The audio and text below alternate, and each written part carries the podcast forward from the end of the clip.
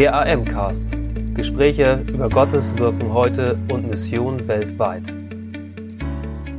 Herzlich willkommen zum AM-Cast, dem Podcast der Allianzmission, und zwar zu einer weiteren Ukraine-Spezial, einer Sonderfolge, in der wir rausschauen, was in der Ukraine Menschen bewegt, wie Menschen helfen und ähm, äh, was wir als Allianzmission als Beitrag dazu tun können. Heute habe ich bei mir den Leiter unseres Partnergemeindebundes in der Ukraine, Andrei. Andrei, welcome to the podcast. Uh, thank you. Andrei, you are president of our partner covenant in the Ukraine, and uh, we're connected through the IFEC, the International Federation of Free Evangelical Churches. So, um, how many churches are in your covenant, and how where are they located? Uh, there are six churches, Mhm. as far as I remember, plus one church would like to join us. Mhm. Um, I am not officially the president, but I'm one of the leaders, let's say Okay. this way. So we have the church, I'm always starting from the south. We have the church in Simferopol, Mhm. uh, our association uh, in the partnership with the Free Church of America planted it. We still have good contacts. And after annexation, we're still in touch with them. So Simferopol, then Kharkov, Mhm. two churches uh, in Dnipro. I'm the pastor of one of it. It's Morning Mm-hmm. Star Evangelical Free Church, plus uh, Kryvyi Rog uh, and uh, Kramatorsk, couple Mm-hmm. churches too there. Thank you for the Mhm. uh, overview. Uh, since Russia started the war against the Ukraine, life and church life has changed drastically for your churches. How do you experience? How are the churches impacted, and how will church life look in the near future? Uh, the the war really uh, impacted. Uh, like in, in my church, eighty percent of the people is gone. Eighty percent. Yeah, so they left the country. Mm. Uh, some churches uh, didn't uh, lose so many people, but it it influences the situation. Um, it's classic. Basically, what happened, uh, we just trying to use the situation to reach the people with the gospel, and especially we're thankful to the help of the mission of the Free Church of Germany too. So we're doing it basically so, through the buying of the small grocery sets, and especially in my church, every Friday we are doing uh, the evangelism meetings. So we give the invitation to the people. People come, we preach the gospel, give them this a little bit of food, and uh, what I noticed that they are listening very attentively. And the blessing is that in each church, in spite of the fact that many people left uh, with the kids, uh, uh, like in my church, uh, the small group of people left, and this is a good team. This is a good team. We, they are still very helpful. So we're basically trying to use the situation to preach the gospel. And of course, in my church right now, um, uh, 15 people left, but we have 20 new people who came because of this evangelism. Yeah. And as the totally um, like the new feeling, it's it's it's it's a different church, and you have to start from the scratch in this sense. And it's it's. Um, it's uh, from one side uh, i i would like to see my old members. I love them. We're still in touch but it's a special feeling to see the new faces and to start to bring them up from the scratch from the zero. So this is ins- it's inspiring fact in this sense. And we've reached many people who are around the church. They uh, they said oh we don't know that because our church is in the in the private house. We don't have a big cross on, on the top of it. So and i was always thinking how we can reach the people in the area. Yeah. and god did it through this war. It's a horrible thing but god is still good to use it to open people's eyes. Uh, for jesus for the gospel Yes. so So um, we actually um, have the possibility today to uh, to meet personally because you're on a short visit um, to Germany to see your wife and children who came to Germany in the early days of the war. I was asking myself how how did you as family get through the long period of being separated as family? Uh, it took some time to get used to it. Like in my case, I think a couple weeks when I came back from Germany, uh, it, it was really hard. Uh, but then uh, somehow God helps.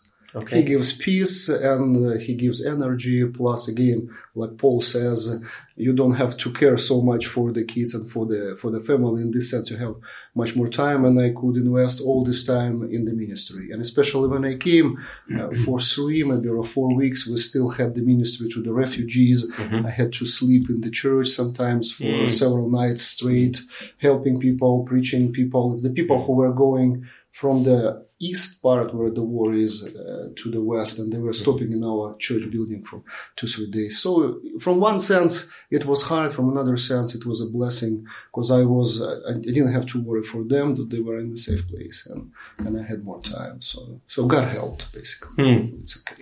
I guess it sounds easier than it actually uh, is emotionally. Um, so um, you already noted a little bit as partners in mission, we uh, we as Alliance Mission could provide humanitarian aid, transports mm -hmm. for refugees, financial support for the churches in the Ukraine. Um, you already uh, told a little bit how your church you're working mm -hmm. with is able to help. Um, how do other churches um, were able to help until today, especially for the people who mm -hmm. needed to uh, needed mm-hmm. to leave their home uh, uh, uh, cities? Um, um, what we do basically right now mm. is evangelism through the giving out of the grocery sets mm-hmm. and it works perfectly mm-hmm. everywhere because the mm. social level of the people so mm. uh, their financial ability mm. dropped down okay. they they yeah. couldn't buy they didn't have, there is no much job in, in the ukraine so that's why it works the better the poorer the area mm. is. And you had a podcast with Yuri Vachnenko, mm. one of our pastors from the East. He basically gave us the example. Yeah. So we're doing this plus minus the same in uh, in Kramatorsk, and there are hundreds of the people coming. Yeah. Uh, then we're doing the, the same in Dnipro, in Kryvyi Rog, and in Kharkov. Mm-hmm. And uh, the blessing for us is that uh, the the Free Church of Germany so gave us the sum of money, and uh, mm-hmm. it's not big, I think, generally speaking, but it's still big in Ukrainian context. Mm. Basically, in in my, in our case, we need 150 euros to make one evangelism meeting. It's like 60, 80 grocery sets. Mm-hmm. Like in our hall, we have yeah. 62 places and we spend okay. usually 100, 150 euros, let's say this mm-hmm. way, to prepare this evangelism yeah. meeting. Yeah, and we're very thankful to the Free Church, to Albert, and Albert was very open. He, it's very easy to get in touch with him, to fellowship with him. We have a group in the Telegram where we give account for all the money we receive. I'm very careful about it and I mm-hmm. don't want to misuse it. Yeah, so so in this sense, we're really blessed that the help came on time. Yeah, I think in our case, because we're a small group of people, we actually don't have. For right now, many contacts with the churches abroad, and uh, um, a little bit with Canadian church, and we're very thankful to them too. Um, and the, the, help from the Free Church of Germany was mm. was on time and mm-hmm. is very helpful. Hmm, thank you. You already mentioned uh, your colleague um, Yuri from Kramatorsk, who's also, as you told me, a longtime friend, mm -hmm. um, and he's uh, really um, experiencing kind of revival. He he already um, reported on this podcast. Beside all the, uh, the hardship the war is bringing, um, I heard some Ukrainian leaders talking about a greater spiritual movement among the Ukrainians. Do you see something like that, or is it uh, mm. too early or too simple to talk about that? Um, I think we need some time to take a look. Kramatorsk is quite poor place. Okay. And the humanitarian aid and such kind of evangelism, like this grocery sets, works perfectly there, mm. even before the war. Mm. In my city, I would not start it before the war. I was quite okay. pessimistic. Yeah. But generally speaking, of course, uh, what I could say, even COVID didn't touch people's hearts. Oh, I didn't okay. see any big changes mm. uh, in my close friends or generally speaking in the city. But of course, the war forces people to think, frightens them, and forces them to yeah. think about the life and death. And generally speaking, people are more open to the gospel. We had for right now like 12 or 13 evangelism meetings every like mm. 12, 13 uh, sun, Fridays when I was, yeah. each Friday I was preaching the gospel. Yeah. Never even once we had somebody who was irritated by the gospel. Mm. And I'm quite straightforward. Mm-hmm. I'm telling them what Jesus did. They, they have to make a decision. It's the issue of life and death. Yeah. And they're listening me with a big eyes.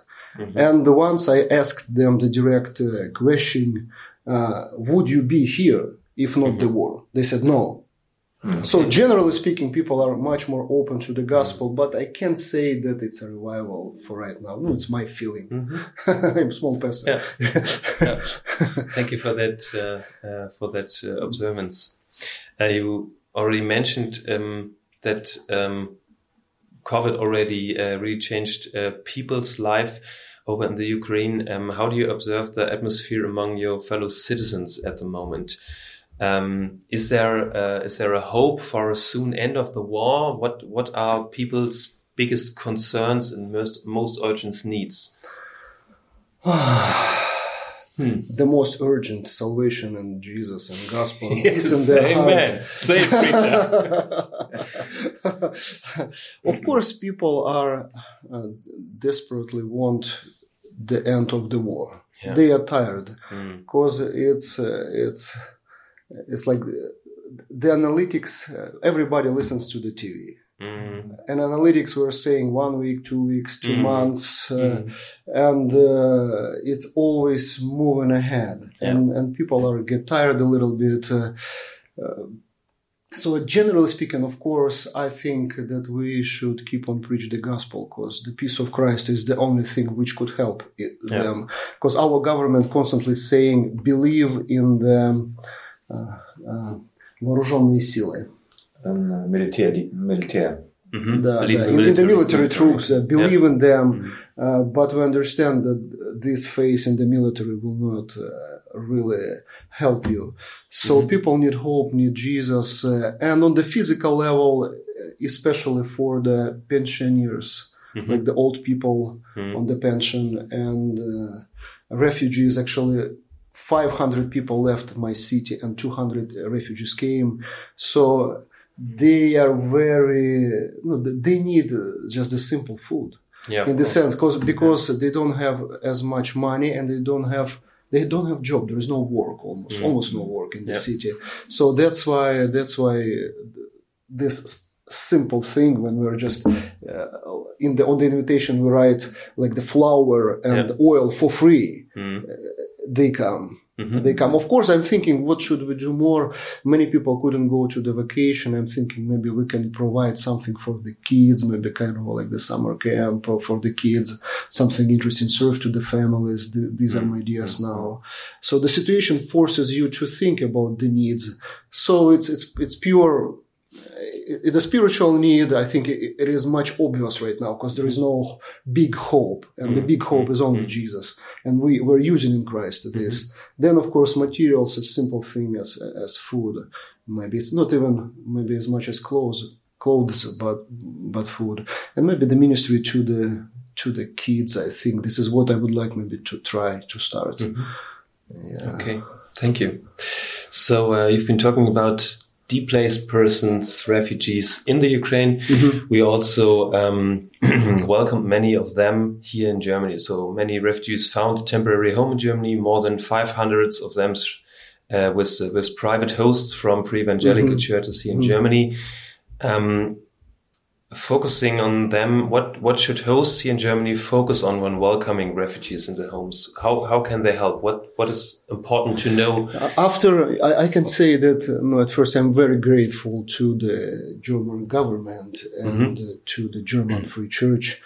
Uh, when you come from the war zone, mm. just the fact itself that yeah. you have a place where there is no war, you have a bed, mm. you have food, mm. it's already incredible. Yeah. And for me, and I think especially blessing, especially for the believers who leave the country when you come to the church. Because, uh, like my wife, uh, we were three months with her relatives, uh, lovely people, we love them and we're very thankful. But it's anyway, when you're in the church, it's different spirit. You just feel it.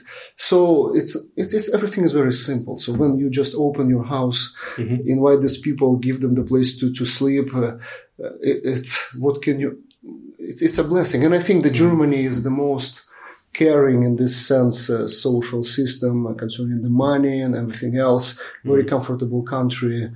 Now, I think that the, the church should involve these people if they stay longer, if they are the believers, Mhm. should involve them into the ministry. I Mhm. think, and uh, soon I will address uh, the congregation in the Czech Republic. And the pastor asked me to say something Mhm. to the refugees, and I would like to tell them that uh, don't be a burden, be a blessing. So serve with what you have. Okay. And of course, if these people are unbelievers, uh, I think it should be some wisdom uh, service at some point, preaching of the gospel to them, Mm. and uh, then just feel the situation. I think, Mm. I think, um, I think you shouldn't let people use you if they do it. But you just need to feel. But, but but but the fact itself that people are opening their houses, their hearts, and blessing, helping these people is incredible. Uh, help it by itself. So it's simple. Okay. Um, so um, you will uh, continue your travel today. Um, where will you, where will you go, and uh, when will you uh, return to your church in the Ukraine? Um, my plan, I came to take my family back to Okay. Ukraine. It's a little bit hard decision because the war is going on. Uh, it, it's a it's a number of reasons why I'm doing it. Uh, the plan is to go through Czech Republic tomorrow morning. I have a friend there, the pastor of the Bratska Cerkva, a very good friend of mine. Then Slovakia, and then we'll cross the border with Uzhgorod and go further to Ukraine. Uh, so this is the plan, and I'll just keep on preaching, serving to the church, doing like the usual pastoral routine, not trying to help our association, help the brothers. So, so I, bring, I will bring some aid from the German Free Church in, in this sense. And again, this is a this is a big blessing for us. Okay. Well, we wish you very good uh, and safe travel. Uh, Thank you. uh, having a lot of blessings for you and your family, and uh, staying safe, especially with the children. Thank you. So, coming to an end, what perspective, big question, what perspective you have on the future of the Ukraine? My prayer that God will give us uh, not just peace, but victory Mhm. and then peace. Mhm. So this is what I'm praying about. I really uh, hope that uh, that in a near year at least, uh, the army will move the Russian troops uh, from the south, and we will be able to freely keep on serving, preaching, and uh, raising the church. So hopefully it will work out well generally speaking. So I'm, I'm positive. For right now, I believe that God will bless us, and I'm praying that God uh, let me see the victory in this sense. I would like to see at least a little bit of uh, справедливость, uh, justice. Justice. Да, a little bit of justice, Yes. at least at Yes. this simple level that to get rid of this uh, crazy uh, Russian army, all, all this lie, all this evil, what they're doing. So, Yeah. so hopefully God will bless us, will free our country, and we will be able to to serve there uh, further, to serve to serve further. Mm. Okay, last question, which is always very important to me, is mm-hmm. what can our listeners pray for specifically for mm-hmm. you, for your churches, for the Ukraine? Safety, mm-hmm. safety, uh, uh, strength, strength to keep on doing what we're doing. Because uh, sometimes you just want to come back to the usual church routine, but you always have to go further in this evangelisms and, and talking to the people. Uh, so safety, uh, uh, wisdom, uh, and, uh, and and unity of those who left. That Unity. would- yeah, that we will be. No, we're, we're okay with unity, but if somebody will pray for it, that we will keep on being a good team, keep on serving, doing our ministry. Danke für Ihr Interesse und dass Sie so Teil von Gottes weltweiter Mission sind.